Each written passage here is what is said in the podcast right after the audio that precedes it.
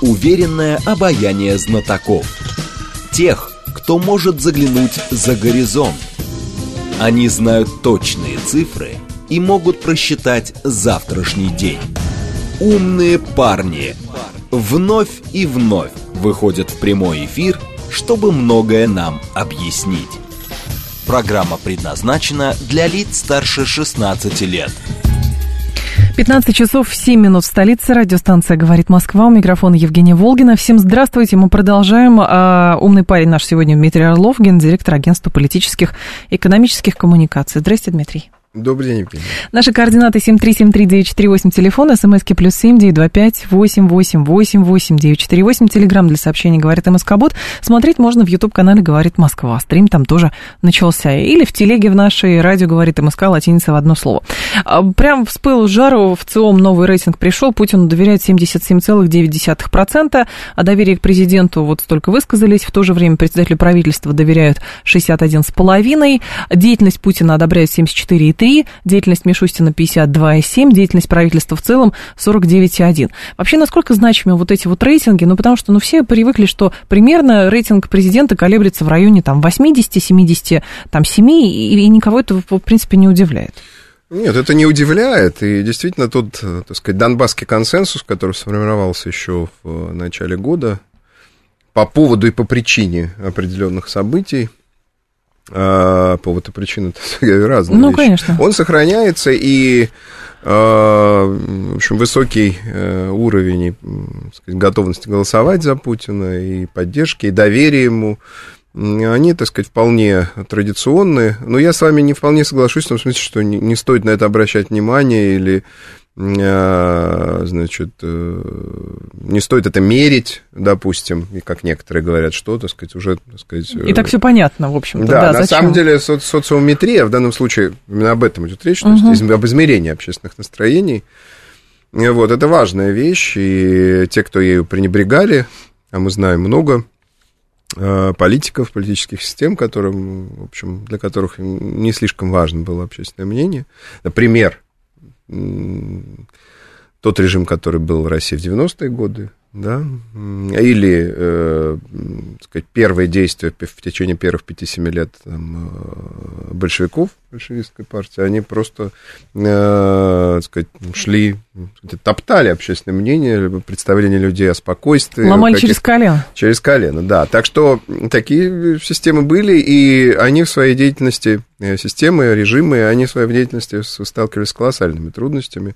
И, надо сказать, э, Владимир Путин в этом смысле совершенно, так сказать, другой э, человек, он при, прислушивается к общественным настроениям, но не следует за ними, так сказать, э, так скажем, рабские, да, то есть э, он всегда предлагает свою повестку, а, и э, его сила в том, что он может предложить и навязать именно свою, предложить и заставить разделять, да, свою повестку, а не то, что он, так сказать, просто плетется за какими-то настроениями или, так сказать, в хвосте этих настроений. Вот, одним словом, э, рейтинг высок и президента, и, э, значит, власти в целом, и правительства, и партии – Э, Единая Россия, и это позволяет, так сказать, э, в общем, быть убежденным в том, что политическая система и политическая система стабильна, а общественное доверие власти достаточно высоко. Это один из факторов, очевидных факторов э, стабильности, которые мы наблюдаем. А как коррелируются между собой те вопросы, которые люди задают, по, например, по тому, как организована специальная военная операция, как она проводится, какие решения трудные принимаются, и с тем, что вот рейтинг президента, он такой? Потому что, ну, многие увязывают, что вот Путин это и есть вся Россия в принципе. Если вот что-то происходит, значит, это на рейтинге тоже должно а, каким-то образом откладываться, а, сказываться. А тут получается как бы все ну, стабильно. Э, во-первых, я разделяю точку зрения, угу. соответственно, которой э, рейтинг Путина это рейтинг э, высшего руководителя, так сказать, такого сакрального лидера, угу. на которого, значит, все проблемы, вся тяжесть бытия, да, конечно, возложена быть не может, это понятно. Вот, и в этом смысле и та же мобилизация, и э, социально-экономические проблемы, э, сказать, почему они должны, э, проблема мобилизации, точнее, почему они должны связываться с Путиным. В любой системе, в том числе в нашей системе, ну, есть как распределение. Это правда, поэтому... но есть распределение ответственности за конкретные решения, которые принимаются. И э, наши граждане, они в достаточной степени адекватны и рациональны, чтобы отделить зерна от плевелов, отделить э, Путина э, от, э, так сказать, э, военкома, от губернатора, от э, конкретных чиновников, которые э, принимают ответственность за те или иные решения э, там на местах или в отдельных отраслях э, и так далее. И при этом мера ответственности Путина тоже высока. И э, население а... прекрасно понимает, что за, за состояние системы в целом, угу. экономики в целом, э, значит, специальной военной операции в целом, конечно, э, значит, ответственность несет Путин. То есть вот эта дуалистичность, она вполне для общественного сознания естественно. И что как раз думаете, скажешь? что она очевидна? Она очевидна, люди это понимают, что есть у каждого своя мера ответственности, у президента своя, у губернатора своя, у военкома угу. своя. Вот а как вы тогда объясните то, что люди даже вот в, в вопросе там, мобилизации, тем, по снабжению и так далее, ну вот говорили, что есть вот эти, эти, эти проблемы, потом Путин, значит, поручал э, разобраться с этим совсем, но есть э, ощущение, что общество испытывает потребность в том, чтобы прилюдно наказали, действительно, и власть показала, что она наказывает тех, кто не выполняет решения высшего руководства. Оказалось бы, здесь, ну, в общем, ничего такого не происходит. Потому что, ну что, коней на переправе не меняет. Или не нужно показывать это, потому что ситуация такая, и лучше продемонстрировать стабильность, а там потом мы посмотрим, как с ними разберемся. А вы кого имеете в виду? Ну, слушайте, много критики было в отношении там, представителей Министерства обороны, много критики было в отношении представителей, например, губернаторов, которые говорили, а что это у вас тут там какие-то раздетые эти военные? Они говорят, а мы не знаем, военкомы те же самые. Да, ну военкомы менялись, надо сказать, конкретно. Ну, знаете, они, они э, просто переводились из одного военкомата ну, в другой, это тоже равно, вопрос. в конкретных местах, так сказать, решения принимались. По военной операции был запрос на концентрацию усилий, на большую ответственность, и был назначен mm. Суровикин командующим. То есть это как раз реакция? Да, это реакция. А что касается министра обороны и Э, главы генерального штаба, ну, президент посчитал, что они, так сказать, действуют, э, работают адекватно, и, угу. так сказать, с точки зрения общественного мнения, никаким катастрофам это не привело. Там вопрос о том, э, значит,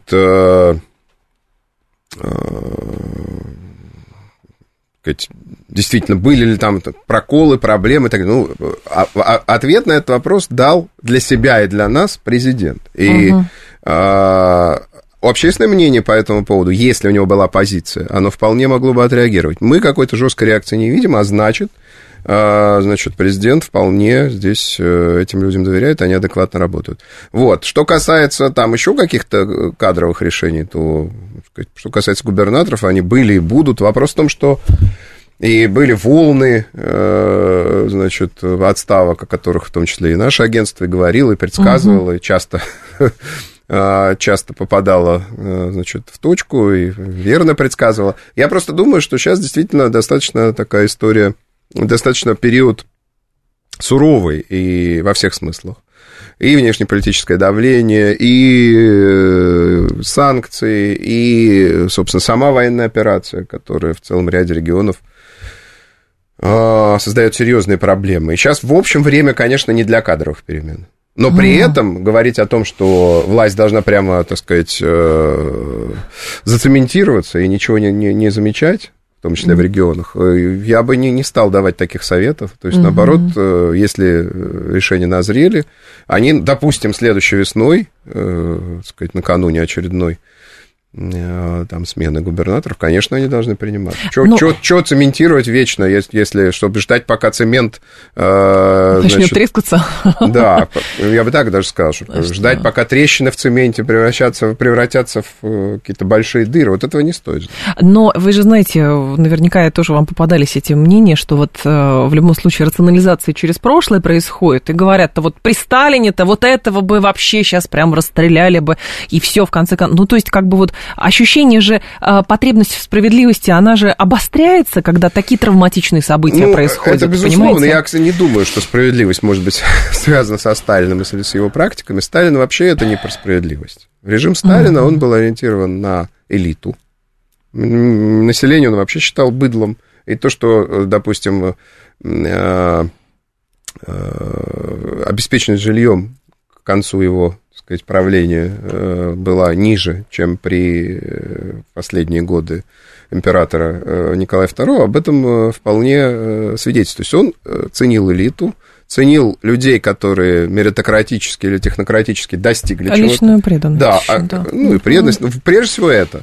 И там, условно говоря, квартиру в Москве и особняк, ну, на следующей фазе, да, особняк под Москвой получали конструкторы, качественные инженеры, там, ну, понимаем, Понятно. круг людей, который мог что-то продемонстрировать. Большинство Сталина не интересовало, это совершенно точно. И ныне в более сложной системе, и в большей системе, в более зависимой от общественного доверия и от поддержки, такая система существовать бы не могла. Это во-первых. Во-вторых, она не могла бы существовать, потому что и общество стало намного сложнее, и экономика стала намного сложнее, и промышленность и оборона стали намного сложнее. Сталин был неплохим личным менеджером проекта, скажем так. То есть он мог следить за Л-2, за Т-34, за, значит, это если о военном У него был Берия, говорить. который следил за Да, он мог следить, естественно, вопросами. за атомным проектом, а, а лично им да. занимался Берия и так далее. Это были несколько, ну, скажем, 15 или, хорошо, 50 приоритетов, которые можно было отслеживать, за которыми следить. Значит, э, поскольку Сталина не интересовало, по большому счету, потребление, и поскольку тогда был большой сегмент потреб кооперации и частного хозяйства, еще оставшийся с имперских времен, да, э, его это, собственно, э, мало волновало. Сегодня экономика сложная. Почему советский госплан забуксовал к концу там, 80-х или там к середине даже Потому что на нефть обрушились, да. Это, во-первых. Во-вторых, невозможно было все спрогнозировать и спланировать. Сколько, сколько гвоздей надо, надо гвоздей, сколько бритвенных лезвий, сколько чулок носок. Это, это невозможно. Система стала слишком сложная. И даже угу. руководитель типа Сталина, достаточно серьезный руководитель, крупный политик и неплохой менеджер, не мог всю эту цветущую сложность своим взглядом или своей деятельностью охватить и не может сейчас. Поэтому деятель типа Сталина, жесткий диктатор, э, значит, э, с ясно выраженными приоритетами, он сегодня, на мой взгляд, России не подходит. А как вы объясните тогда, что вот есть люди, которых даже еще сейчас называют представителями партии войны, ну, условно, то есть которые за ужесточение, за вот прям кровавые там казни какие-то устраивает, там тема опять про, про, пошла про да, казнь. очень активно, да. Откуда, да. хорошо, вот эти люди, они вот про Сталина какого, почему они хотят вернуть Сталина, и насколько голос этих людей заметен в верхах власти? Кто из них, этих, этих людей, видел Сталина? Все это ну, люди в, в таком афористическом, широком смысле, они с диванов. Они, так сказать, э, на диван... на то, что они какие-то там... Они могут быть радикальными, жест, жест, да, да, жестко мыслящим. Нет, в аллегорическом смысле угу. это люди с диванов. Я вот посидел, так сказать, в пикейные жилеты. Да, ну, он может в, в, в научном институте в жилете сидеть тоже в, в, в аллегорическом смысле, Понятно. да? Вот, то есть это люди, которые, а хорошо бы, вот, значит, сейчас вернуть смертную казнь, это стимулирует. Хотя на самом деле здесь значительные есть риски. А не думаю, связанные... что их как раз не, не коснется это. Да, да, да, их это, скорее всего, не коснется. Тут надо сто раз думать, и президент, э, он очень э, сдержанно, мне кажется, относится к таким э, предложениям. Он вообще очень умеренный человек, как в моем представлении, я давно, так сказать, за ним наблюдаю, умеренный, осторожный, адекватный. Вот, в, это, в этом смысле нам, э, значит, с ним, конечно, повезло. Многие предложения, которые слева, справа, снизу, сбоку звучат, они угу. намного радикальнее. И дело же не в смертных казнях. Э, есть э, конкретные правонарушения, связанные, допустим, с террористической деятельностью или с государственной изменой. Она вполне описуема и понятна, которые жестко наказываются. Знаете, а вот, вот эти призывы расстреливать, это же все адресовано-то массе, адресовано людям, большинству. Э, Для людей это, это равно социальная справедливость. Вот в этом, мне кажется, опасность, что люди говорят... Что, расстрел запрос... кого? Расстрел кого есть социальная Коррупционеров, что вы, коррупционеров, тогда не будет коррупции. На это приводишь тезис из Китая, что там коррупция процветает все равно, несмотря на смертные да. казни, кого там Ну и потом у нас убивают. коррупция, конечно, никто этого, понимаете, не, не, не то, что никто, люди в большинстве, э, или в значительной части, давайте аккуратно скажем, не хотят замечать качественных изменений ситуации с коррупцией. Ну, прекрасно же мы помним, э, или там слышали, или понимали, что была нормой в 90-е годы, в начале нулевых, по целому ряду проектов, коррупция, там, э, откаты так называемые, да, значит, э, чиновникам за получение тех или иных подрядов 40%. Сейчас а за сейчас 5%. Какая такса? 5% за 5% могут посадить реально. Понимаете? Нет, ну это вообще, так сказать, есть установка жестко с коррупционерами работать, но реально очень жесткие э, истории, когда вот, так сказать, какие-то очень небольшие э, значит, такие условные границы чиновники переходят. А, а потом их жмут еще и, так сказать, и дальше, чтобы и 5-то процентов не было, чтобы вообще были, была чистая история. Ну, денег Понимаете, меньше это ясно, что, понятно. это ясно, что ситуация качественно изменилась, что она вообще во многих отраслях, во многих регионах, как в Москве, например, она угу. близка к европейской в хорошем смысле. Она низкая. Понимаете, люди говорят, сначала по очень многим позициям говорят, мы раньше видели сначала, что что-то видели, что что-то делается, а деньги исчезают, а теперь мы видим сначала результат, а потом задумываемся о том, сколько это стоит. Это очень интересно. Вот угу. простые люди так говорят. Мы видим результат, а потом уже задумываемся о вот, но а, при этом а, вот эта, так сказать, э, кровожадность, она очень велика, и она плохую службу может сослужить. Почему? Потому что, а, ну, та система, которая сейчас существует, она...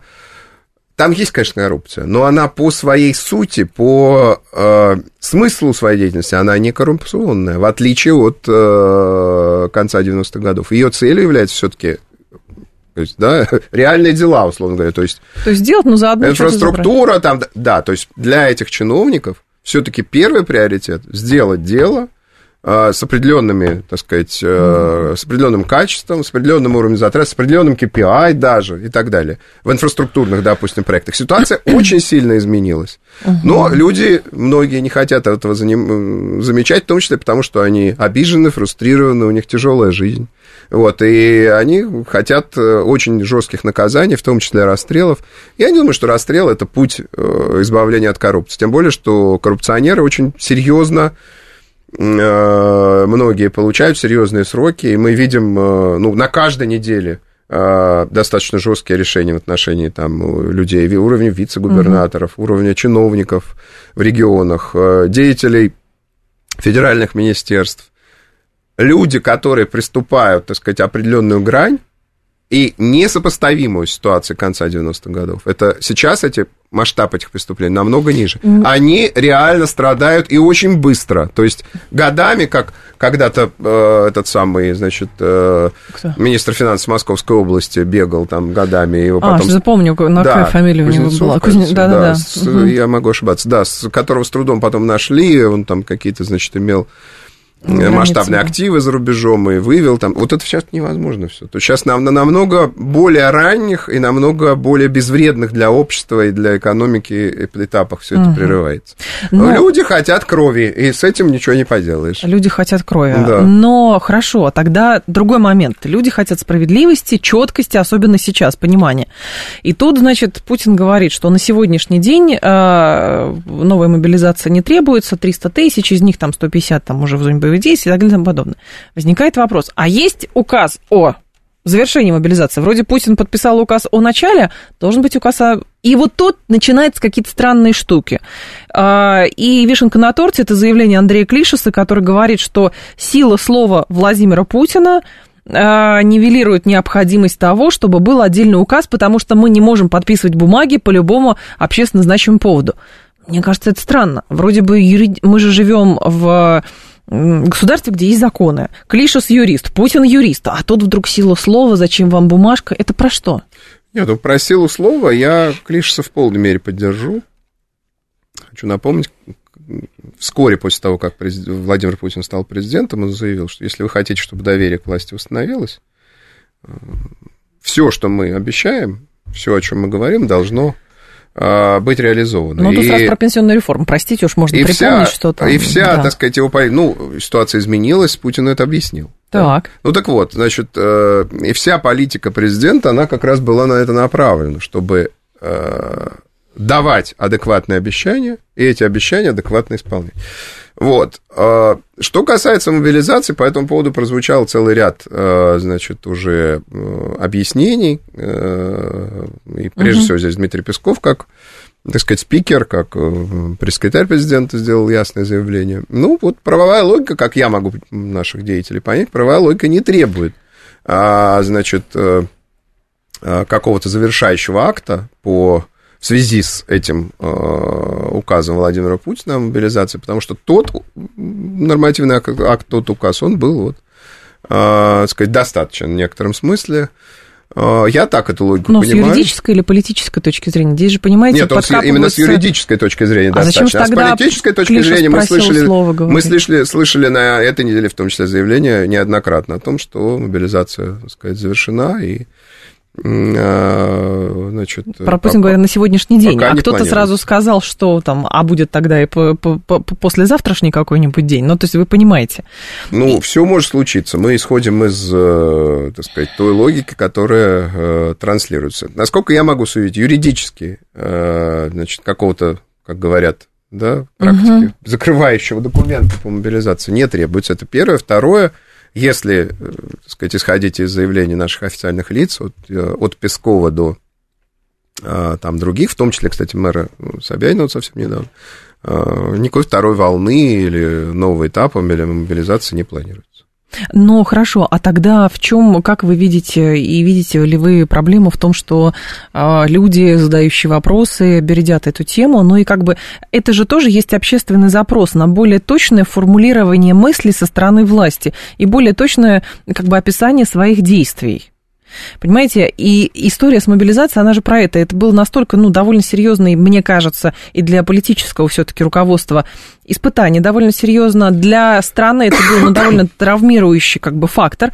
И тем более люди хотят, чтобы все шаги были понятны. Это ли не общественный... Все, Конечно.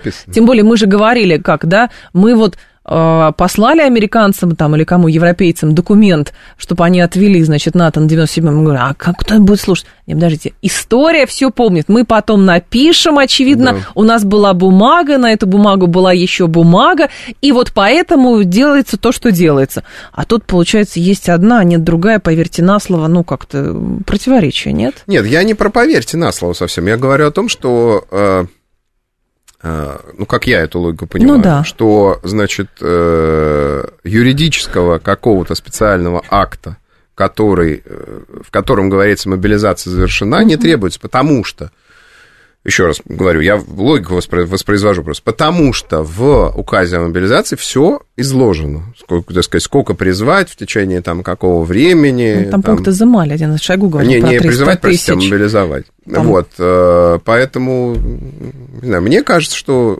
То логика... здесь не видно никак. Да, угу. мне кажется, логика документ исчерпывающий, и он уже, так сказать, сыграл, и здесь нет никакого, необходимости никакого дополнительного акта. Да а эта логика вполне э, приемлема, я в ней не вижу ничего ущербного. Дмитрий Орлов с нами, гендиректор агентства политических и экономических коммуникаций. Новости и продолжим. Уверенное обаяние знатоков. Тех, кто может заглянуть за горизонт. Они знают точные цифры и могут просчитать завтрашний день. Умные парни. 15.36, столица, программа «Умные парни». У микрофона Евгения Волгина, Дмитрий Орлов с нами, гендиректор агентства политических и экономических коммуникаций. Тут еще мы с вами с ЦИОМа начали и ФОМом продолжим. А, ФОМ э, стал таким локомотивом а, рейтинга по тревожности и нетревожности. Помните, там всплеск был определенный. А сейчас, говорят, есть некая стабилизация, значит, некоторое снижение уровня недовольства властями и уровня тревожности на фоне стабильности других социологических показателей. Мне кажется, это вполне объяснимо через психологию, просто через науку, потому что постоянно тревожиться невозможно. Период какой-то привыкания Возможно, возникает. Возможно, долго тревожиться, если, э, так сказать, это поддерживать каким-то образом, колоть человека. Если не колоть, колодец, тревожность, конечно, Ну, упадет. там, знаете, как, Да, даже после военная- очень серьезных событий. Ну да, как специальная военная операция началась, там был какой-то всплеск. Потом более-менее, более-менее ничего. Потом, значит, история с эм, мобилизацией. Тут опять всплеск Да. какой-то. Люди Верхний Ларс, которые штурмовали, все, тоже опять всплеск. А теперь вроде бы ничего такого не происходит. А рутинизация конфликта тоже, видимо, происходит. И И возникает... рутинизация вот- общественного сознания происходит тоже на фоне рутинизации Насколько конфликта. это политически опасно? Рутинизация Политически это не, не очень опасно, если нет серьезных рисков для э, э, уровня качества жизни. Во-первых, если нет э, серьезных угроз для личной безопасности, во-вторых. Вот при этих двух условиях рутинизация приходит, приводит к, спадению, к спаду тревожности, что мы и наблюдали. И, кстати, мы, АПЕК, Мгм. моя компания, мы предсказывали, что, допустим, э, проблемы с Херсоном, да, они не изменят ситуацию с тревожностью и не повысят э, недовольство населения жизнью, отношение к власти. А Дело в том, что при кажущейся высокой политизации и при кажущемся высоком интересе к э, происходящему, на самом деле следят за и за текущей политикой, и за текущими военными действиями в ходе военной операции. Мгм. Очень небольшая часть населения. По нашей оценке, процентов 8. Но Не к 80. ним же относятся те люди, которые, например, тоже и участвуют в СВО, и как-то помогают, Они и мобилизуются. вообще, видите, те, кто участвуют, они, э, ну, те, кто косвенно участвуют, то есть родственники, конечно, следят, а те, кто сами участвуют, они на информполе и на общий уровень тревожности повлиять не в состоянии, потому что они на самом театре военных действий находятся. Но нет, это персонально понятно, так что, но сам вот, фон, э, что... значит, моя гипотеза, даже не гипотеза, Да. а, так сказать, утверждение, заключается в том, что процентов 8 следят, значит, часть из них только фрустрирована и недовольна, и тревожна, вот, и, соответственно, когда Остальные? эта небольшая часть, так сказать, мы, мы ее смотрим, значит, на, на, на большой картине, она не очень-то, не очень-то и заметна. А общество, по большому счету, а, детали а, военных действий, удачные или менее удачные, они не очень заметны. А что значимо тогда для остальной части, которая вот не фрустрирована? вот говорим, два, два, две истории. Первое, две, два, два обстоятельства. Первое, качество уровня жизни, он не должен упасть э, Значительно. значительно и единовременно. Он может падать, как это, собственно, и происходит, в течение довольно долгого времени и, вот, сказать... Но э, тенденция будет очевидна, стабильна. понятно. Тенденция очевидна, но не, не всем заметна. Так. Вот, это не волнует. Волнует вот резкое падение. Вот, условно говоря, там черный вторник, там... э, 98-й год, понятно. Нет, ну даже не 90, тогда-то пошел вверх э, уровень жизни и все прочее, правда, не так быстро, но... Нет, э, 91-й скорее, 93-й, вот 91-й. когда все резко падало там и так далее. Или черный вторник в 94-м, когда все практически хранили сбережения в валюте, а валюта резко обесценилась за один день. Вот Понятно. такого рода истории, они очень сильно э, влияют. Либо угроза безопасности. То есть э, понятно, что серьезная угроза безопасности в регионах, э, грубо говоря, пограничных с Украиной.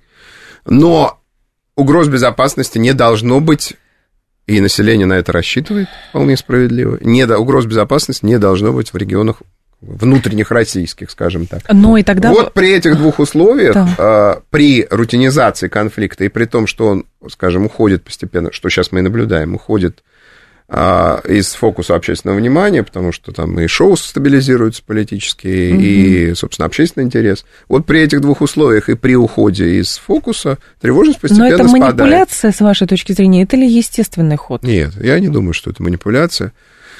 А, Потому что манипуляция это, а, значит, вот намеренное какое-то, значит, искажение ситуации. Разрядка ситуации, такая более, более спокойное отношение, это не манипуляция. Это, что называется, выдохнули.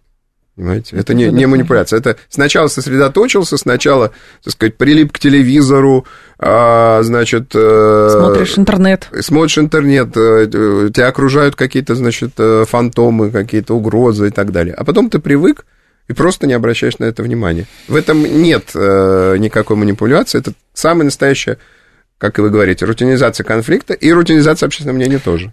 Хорошо, но тогда, скажем так, как этим может пользоваться политическое руководство? То есть это в какой-то степени развязывает руки, что, ну, окей, люди смирились, что это надолго, и Путин сам говорил, что СВО это надолго, хотя периодически в любом случае, даже у этих 8% условно беспокойных есть вопросы, да, а надолго ли это? 8% а это обеспокоены деталями военных операций, я так деталями. сказал, а вообще-то обеспокоенных много. Вот, хорошо. 8 это обеспокоены деталями военных операций, а, да. Влияет ли а, общественное настроение действительно на то, могут ли власти в какой-то степени ускориться в ходе проведения, да, вот подобного рода а, деятельности, или же наоборот нет, или люди подстраиваются. Ну, потому что у нас, к сожалению, так принято считать, что вот у нас чутко следует за общественным мнением, и если общественное мнение как бы, ну, стабильное, то, в общем, можно работать как Вы работали. Знаете, тут, тут, тут есть встречный трек. С одной так. стороны, люди э, хотят мира, это очевидно и, и мирного урегулирования ситуации с э, военных действий с Украиной, да. С другой стороны, они хотят победы. Ну, вот есть же те, кто говорят, пойдем на Киев там и так далее. И э, все-таки для большинства э, тот исход, который будет, как какой-то, да, это или победа, или, так сказать, сделка, или договор, тут разные, так сказать, э, могут быть интерпретации, но это должен быть все-таки победный исход. То есть э, то, что произойдет, должно быть интерпретировано как победа. Люди uh-huh. этого ждут. Или, во всяком случае, как какой-то благоприятный для России результат. Это один трек. И он, видите, противоречивый. То есть и мы и мира хотим, и победы хотим. А другой трек это, так сказать, власть. Э, как власть действует, как власть э, ситуацию использует. Конечно, никто никого через колено не ломает. Угу. Как я наблюдаю. Власть учитывает общественное настроение. И, на мой взгляд, когда вот это произошел ну, перелом или динамика, или изменение в пользу, так сказать, э, мирного исхода, скажем угу. так, власть стала значительно отреагировать, в том числе на дипломатическом, так сказать, фронте, да, говорить о желательности мирного сценария. Тут нельзя сказать, что власть не, не слушает население, наоборот, слушает как раз очень даже. Вот это первое. Второе. Но это не значит, что она должна, э, опять же, да, плестись за там, чьими-то предложениями или тем более за общественным настроением, понимаемым вульгарно. Ну, есть у нас там, у нас там, значит, зачесалось, мы хотим мира прямо сейчас. Конечно, так нельзя делать, и власть в этом смысле, она действует проактивно. Я имею в виду и дипломатические действия, и военные, и политические. Есть, очевидно, что есть некие, так сказать, стратегические э, представления, э, начиная от, собственно, самой специальной военной операции, заканчивая э, там теми же решениями и в сфере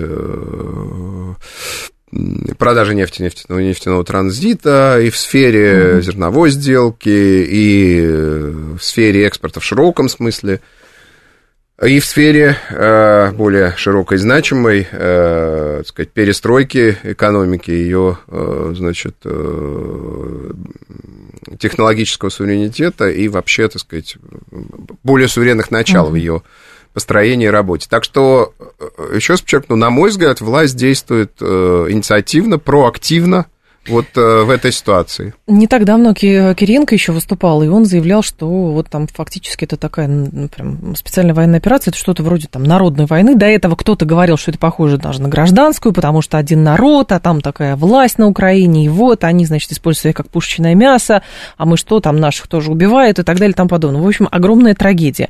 С одной стороны, мы говорим, что это ограниченная, специальная именно военная операция, никакая не война, потому что параллельно еще, как вы сказали, транзит, аммиак, зерно и все на То свете. у нас есть много интересов, которые надо много реализовывать, интересов. безусловно. А с другой стороны, для в публичном поле звучит, что эти враги тут враги. Этот мир был неправильный, в котором вы жили 30 с лишним лет, а может быть даже и больше. А может это быть, вообще какая-то народная... Может быть, тысячу, это может а быть, а может быть 45 тысяч, да. да, да. И получается, ну, простите, тут народная война какая-то, все там сплотить.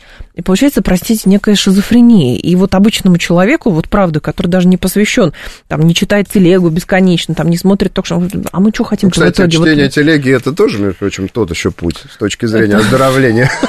Это пусть это вообще, да. да, да, Но вы знаете, я думаю, что здесь тоже нет противоречия. То есть, с одной стороны, э, специальная военная операция решает конкретные задачи, не частные задачи. Нет, но, но вполне конкретные. Так. Политические, военно-политические, там, значит, экономические и так далее.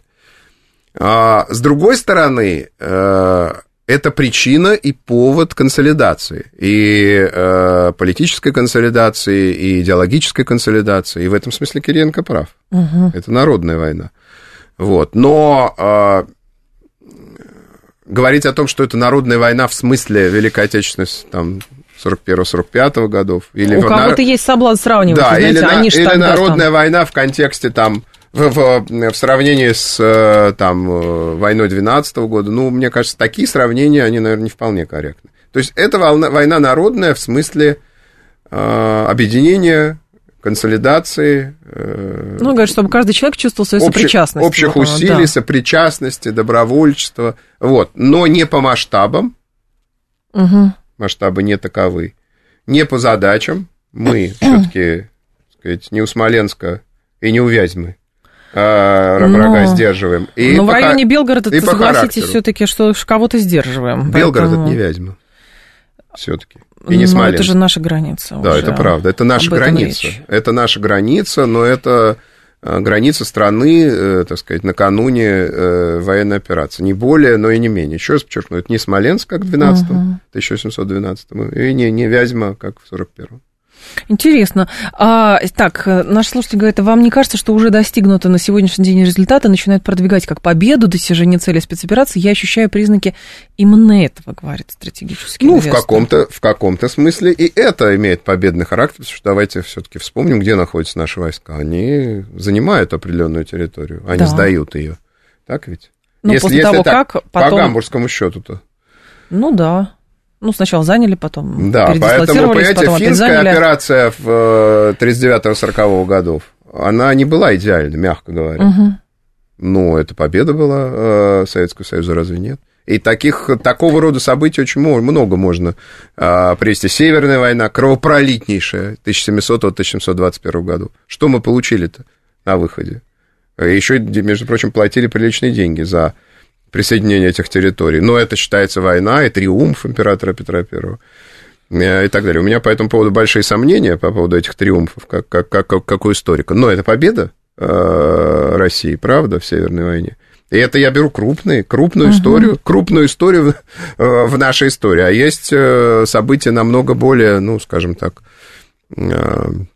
которые можно взвесить на весах, э, э, так сказать, э, позитивных и негативных следствий и не прийти к однозначным выводам. Все-таки, еще раз подчеркну, мы территорию занимаем, мы на ситуацию влияем, но испытываем при этом, и, и это победные элементы, безусловно, uh-huh. но мы испытываем значительное давление, прежде всего экономическое, санкционное, и здесь у нас есть угроза. Вот надо ситуацию комплексно воспринять. Но по прежним временам всегда – по временам, скажем, до, до постмодернизма, да, а, до современной политики, занял территорию, э, ты, так сказать, э, побеждаешь, разве не так? Ну, в, той, да. в той или иной степени, те или иные задачи ты решил э, на том или ином этапе, это уже другой вопрос. Но занятая территория, это всегда... Когда, почему там над, над итогами Бородинской битвы угу. многие иронизируют, что это там... Кто-то говорит, это победа русского оружия. Ну, в каком-то смысле да, но мы же Москву-то оставили после нее, правда ведь? Угу. Там, и она была сожжена, и была эта трагедия большая и так далее. Все-таки есть какие-то вполне очевидные формальные основания интерпретации э, тех или иных событий. Ну, это вопрос, мы эту, мы эту территорию, да. наша армия, так сказать, э, армии, там прежде союзников, а угу. ныне, так сказать, тоже влившихся да, в эту армию ДНР и ЛНР, это, на, наши войска, российская армия эту территорию занимает. Это, так сказать, все-таки формальный критерий успешности. А какие еще формальные критерии? Да тут, ну, тоже можно рассуждать сколько угодно, каковы Ну, я имею в виду, занимает да. территорию по сравнению с э, началом операции в феврале. Занимает. Ну, это понятно, ну, да. Вот. Вот, но, правда, про Херсон тоже вам скажу, что это, в общем, дело такое неоднозначное, но это ладно, еще про Херсон неоднократно будем Потому, говорить. Понимаете, думаю... в, в ходе любой военной операции Конечно, и в ходе любой войны речь. есть э, а, Оставленные значит, или приобретенные есть территории. Разные, разные совершенно, так сказать, э, этапы. Оставляли да. города великие, вот, э, значит, сначала захватывали их, потом, так сказать, оставляли. Были какие-то промежуточные угу. решения. И вот как раз, наверное, э, Херсонская область и Херсон это пример какого-то, какой-то такой промежуточной, не, зыбкой, непонятной Что это такое, ситуации. Но это часть операции и часть довольно длительного процесса. А то, что мы видим с точки зрения э, территории, она по сравнению с февралем шире, больше и контролируется угу. российскими войсками. Та же зерновая сделка, э, там можно говорить, она выгодна, она менее выгодна. Мы отстояли, мы потерпели какие-то, то есть имеем какие-то риски и а, значит, э, потери. Э, потери, возможно. Хотя на самом-то да. деле, на самом деле не так уж их там, так сказать, этих много э, потерь, она скорее, скорее выгодна. Но она почему возникла? Она возникла из того, что мы контролируем, российская армия, контролирует определенный порт украинский, правда? Ну да. Ну то есть вот об этом не стоит забывать. То есть все эти э, истории, теперь уже более или менее выгодные, они исходят из того, что все-таки э, есть... У кого был чей контроль? Да, есть Понятно. зона контроля э, довольно значительная российских войск. Есть там новые субъекты э, в составе Российской Федерации и так далее. Угу. Это с этим спорить абсурдно. А, по поводу еще по парла парламентских э, вещей, потому что 23-й год, как говорят, будет ознаменован тем, что там, значит, у нас же выборы в 24 году